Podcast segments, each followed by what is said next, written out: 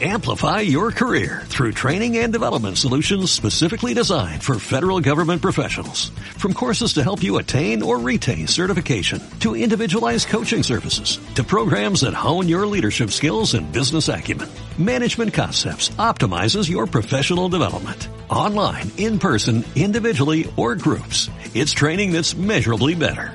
Learn more at managementconcepts.com.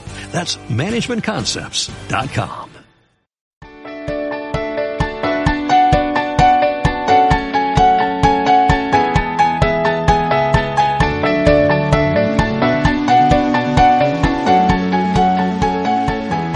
Bienvenidos a Legonomy, el podcast semanal que acerca el derecho y la economía de manera sencilla a todo el mundo.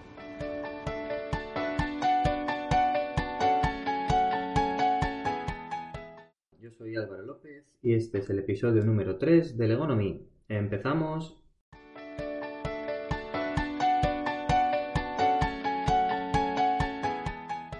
Hoy vamos a empezar con la noticia, una de las noticias eh, más relevantes de la semana pasada, que salió en varios medios, y, es que bueno, el agua empezó empezó a cotizar en, en Wall Street en un índice denominado Nasdaq Bells California Water.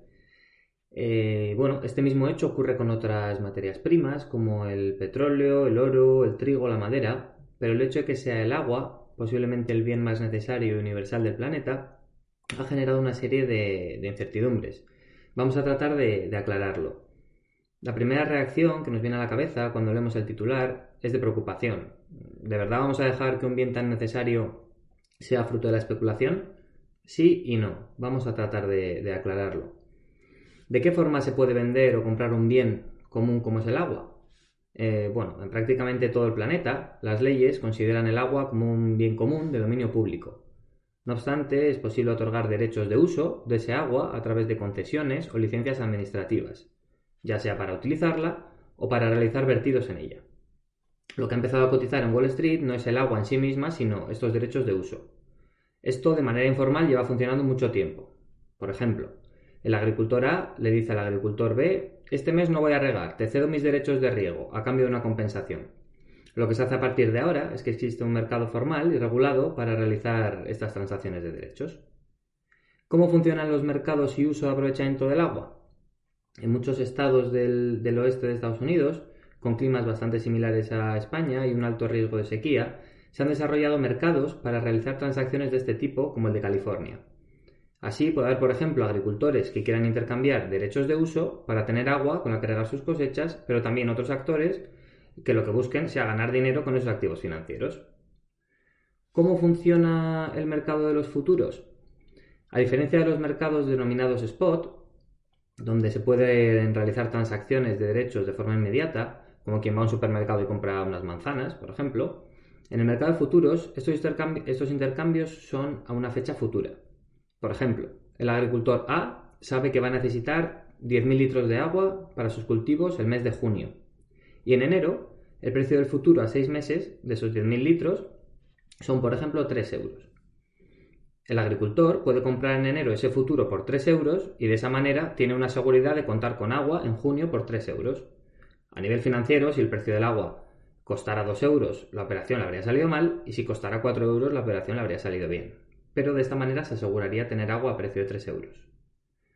En zonas de escasez crónica de agua, como California o el sudeste español, una persona puede no necesitar agua en ese momento, pero sí estar interesada, por ejemplo, en garantizar su disponibilidad para una campaña de riego futuro o para un periodo de, de años.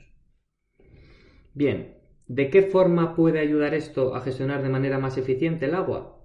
Bueno, pues en teoría, de esta forma lo que estás haciendo es generar incentivos para que la gente sea más eficiente, porque los derechos no usados de agua los puedes llevar al mercado. Gonzalo de la Cámara, que es un economista que asesora a Naciones Unidas, la Comisión Europea o el Banco Mundial, ha comentado a este respecto que estos mercados de derechos pueden ser una herramienta de conservación si se utilizan bien, lo que no siempre ocurre. Concluyendo, como muchas cosas en, esta vida, la idea puede ser interesante siempre que se dé un uso racional, sensato y ético al instrumento que se acaba de crear. El problema es que en el sistema económico mundial actual la parte ética suele ser la gran olvidada, generando que un a priori buen instrumento se convierta en algo totalmente perverso. Pero bueno, eso lo iremos, lo iremos viendo.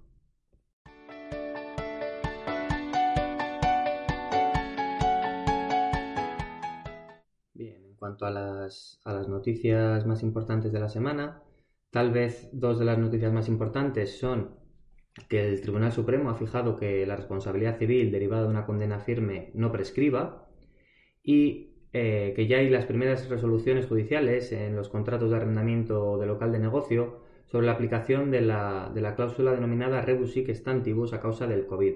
Algún día hablaremos de esta, de esta cláusula porque es muy es interesante ver de qué manera se puede rescindir un contrato pues, por, por imposibilidad de cumplimiento del origen que daba ese, a ese contrato.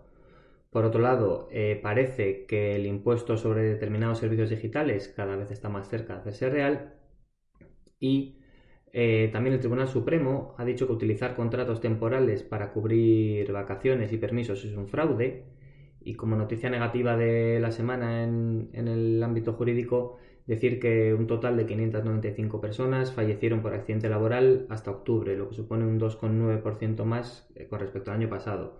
Dato que, bueno, aparte de, trágico, pues curioso, teniendo en cuenta todo el tema que ha habido con el, con el teletrabajo. A nivel, a nivel económico, lo más reseñable es que Europa y Reino Unido se han dado una, prórroga para seguir negociando con el tema del, del, Brexit, que la Agencia de Protección de Datos impone la multa más alta de su historia, en este caso de 5 millones de euros al BBVA por incumplimiento de la Ley Orgánica de Protección de Datos, y a nivel empresarial, eh, Inditex ha presentado un, aumento notable en sus ventas en el canal, en el canal online y se están recuperando las ventas en, tienda física. Por último, decir que la empresa Red Joffre fabricará a nivel global la vacuna del COVID-19 de la empresa Johnson Johnson.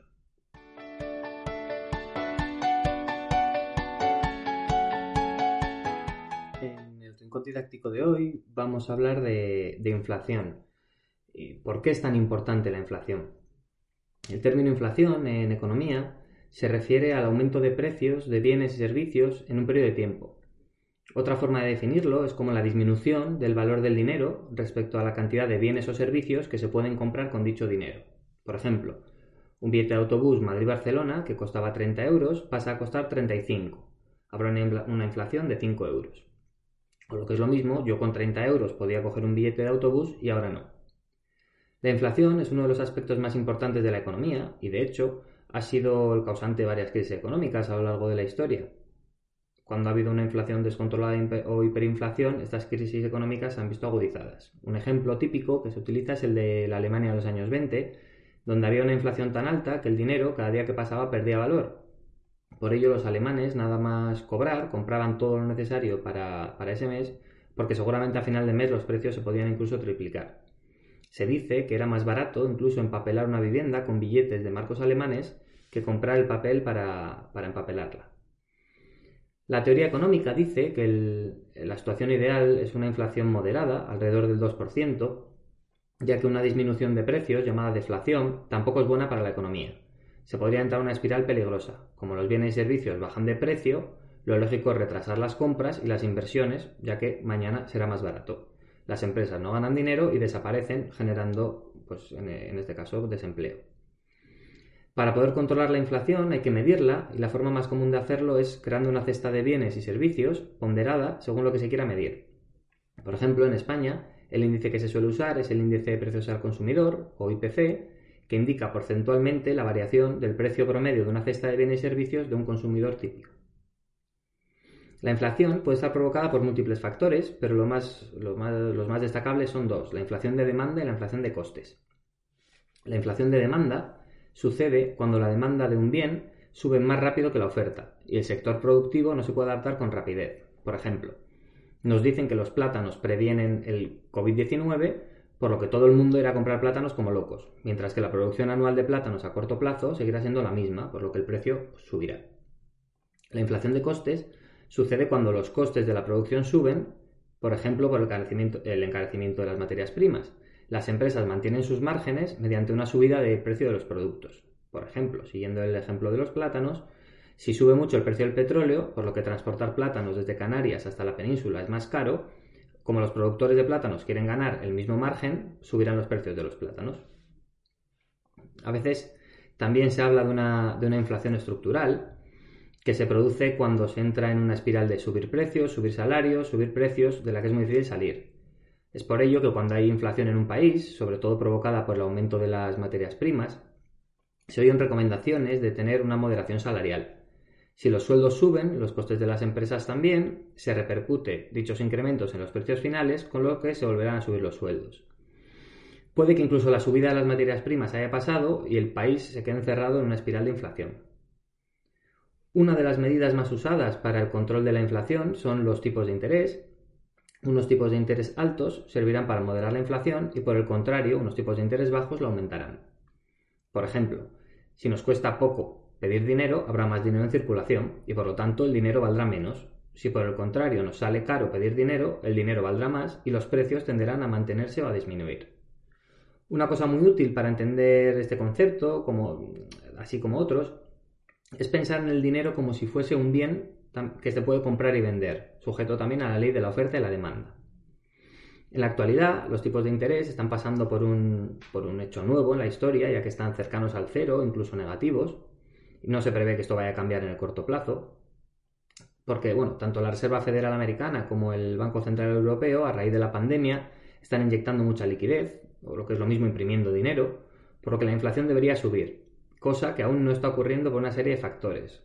Como dato curioso, decir que el IPC desde noviembre de 2019 hasta noviembre de 2020 ha variado en, un menos 0,8%, pero en principio, si se sigue inyectando dinero, la tendencia será de que cada vez haya una inflación mayor.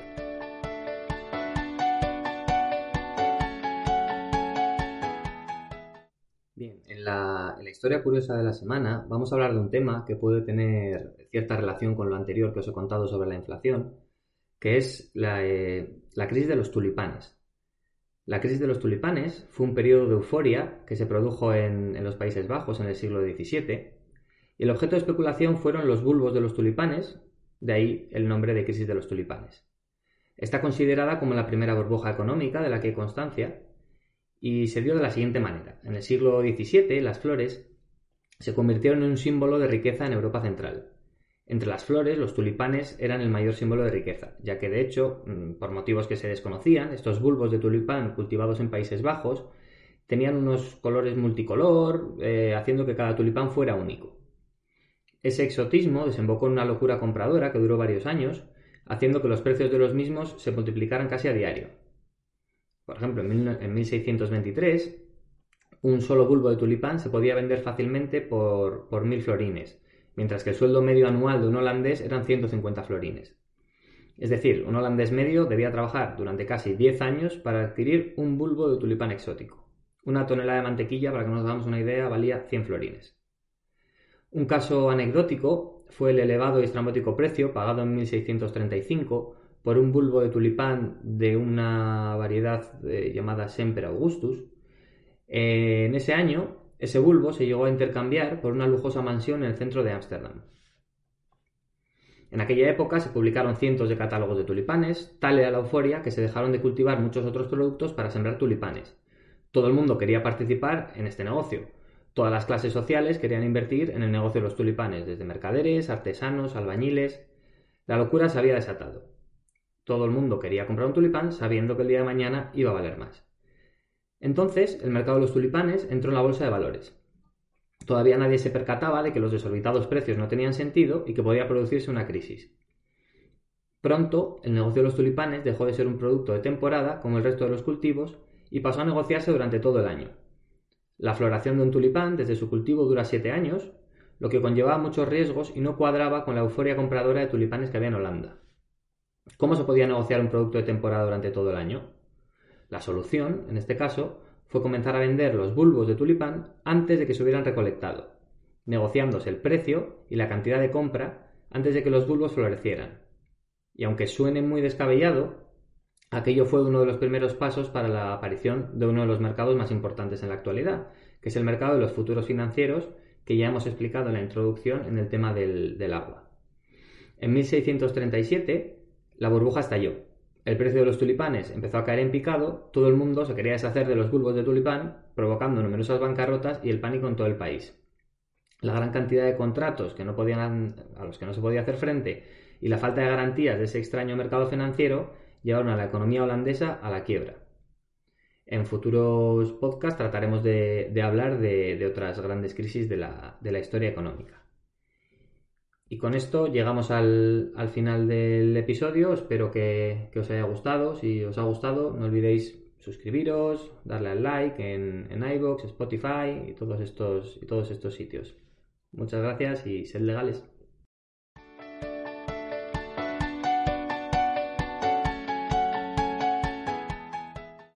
Amplify your career through training and development solutions specifically designed for federal government professionals. From courses to help you attain or retain certification, to individualized coaching services, to programs that hone your leadership skills and business acumen, Management Concepts optimizes your professional development. Online, in person, individually, or groups. It's training that's measurably better. Learn more at managementconcepts.com.